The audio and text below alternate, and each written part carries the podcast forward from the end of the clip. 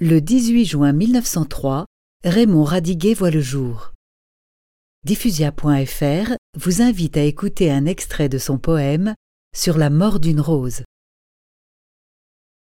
Cette rose qui meurt dans un vase d'argile attriste mon regard. Elle paraît souffrir et son fardeau fragile sera bientôt épars.